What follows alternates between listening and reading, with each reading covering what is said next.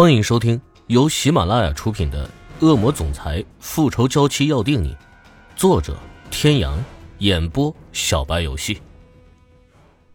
第一百一十一集。聂明轩，如果一开始认识的人是你，或许他现在真的会爱上你也说不定。至少你是一个温柔体贴的好情人，不是吗？可惜他爱的人只有欧胜天，为了得到他，不惜付出一切代价。所以注定你只能成为他的妻子。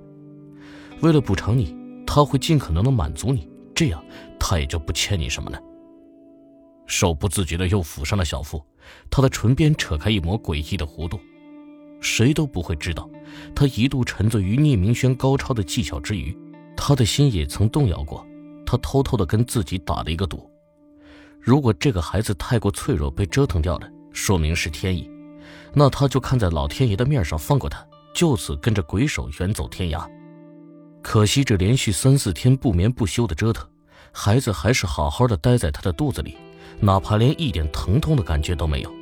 所以这怪不得他，老天爷都不想他和那个贱人幸福，也想拆散他们。他的目光中闪过一丝迷茫，像是迷途的孩子一般无助。可仅仅片刻之后，他的目光再次变得阴毒起来。可是欧胜天呢？他虽然还是爱着你，但他无法原谅你对他所做的一切，他要让所有背叛了他的人付出代价。他的神情变幻莫测，有不甘，有无奈，有不舍，最后只剩下满眼的眷恋。他相信那一天必定不会太遥远了。到了医院之后，聂明轩特意在医院旁边的花店买了一束百合，低头闻了闻花香，一脸的陶醉。他敢保证。那女人一定会喜欢他。欧胜天，你那么重视那个女人，要是被他抢过来，看你还有脸在她面前嚣张吗？出了电梯，他脚步轻快地走到池小雨的病房门前，为显示自己的绅士风度，特意在门口敲了几下门才进去。病房内，欧胜天坐在沙发上，拿着笔记本处理公司的事情。池小雨安静地睡着。聂明轩瞪了他一眼，又开始付费。明明就听到他敲门了，也不吱一声，将手里的花放在一旁的桌子上，他开始认真的查看仪器上的各项数据，一切正常。哼，有他鬼手出马，再难做的手术也一样手到擒来。看了看病床上的女人，脸色依旧苍白，略微惋惜的看了眼那束花。本想给家人留下深刻美好的第一印象，奈何家人不给面子。房门再次被悄悄打开，探进来一颗毛茸茸的小脑袋。欧若轩蹑手蹑脚地走了进来。自从知道池小雨还活着的消息，他激动得又哭又笑的，死皮赖脸的非要等他康复以后再走。欧胜天知道他很内疚，也就睁一只眼闭一只眼了。经过这一次的事情，他这个任性的妹妹也该懂事了。乍一看到聂明轩，他吓了一跳。哥，这人是谁？欧若轩的眼中闪过一抹惊艳，这男人长得可真够妖孽的。不过自小在帅哥堆里长大，对于颜值这种东西，他早就免疫了。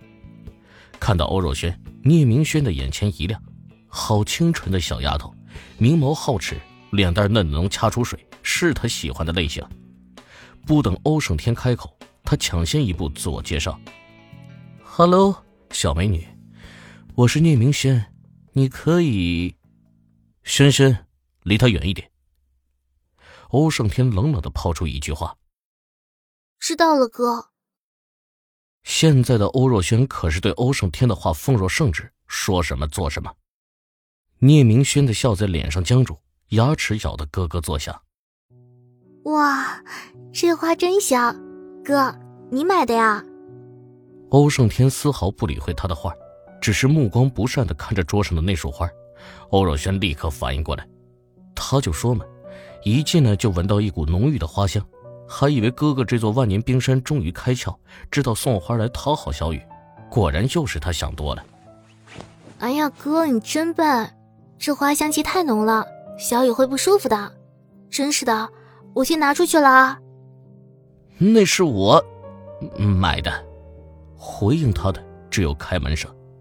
Shit。真是见鬼了，这果然是亲兄妹，都一个德行。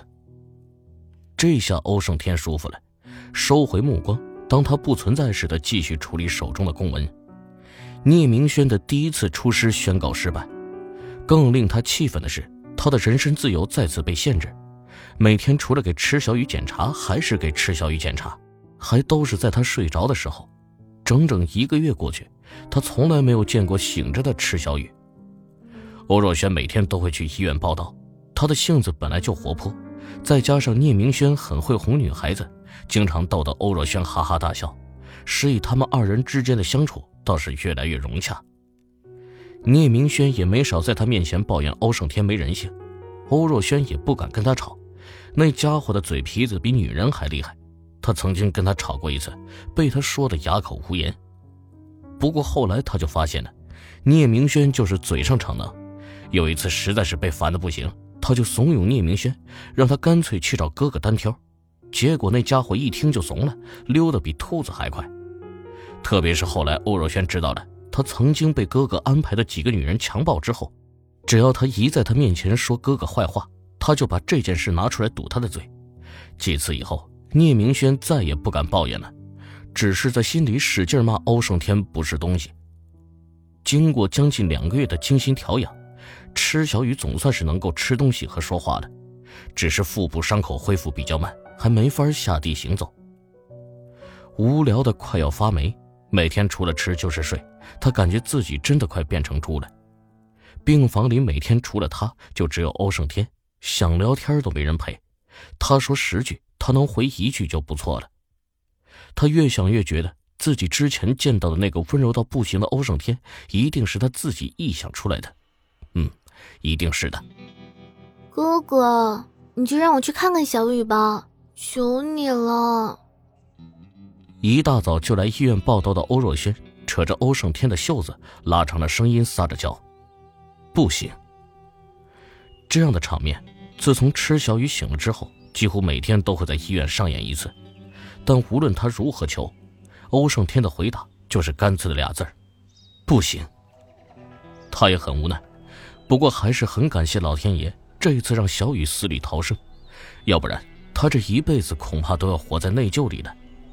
即便哥哥不让他见小雨，但每天只要能让他听听小雨的声音，他也心满意足了。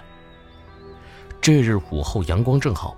欧胜天坐在沙发上，修长的手指在键盘上敲击着，背光而坐，窗外柔和的阳光洒在他如刀刻般的俊美容颜之上，让他整个人也显得温暖了不少。池小雨一时间竟然看得有些痴的。看够了吗？声音还是跟平常一样，只不过多了一丝戏谑。池小雨猛地回神，脸上飞起两朵红云。谁谁看你了？继续。我不介意。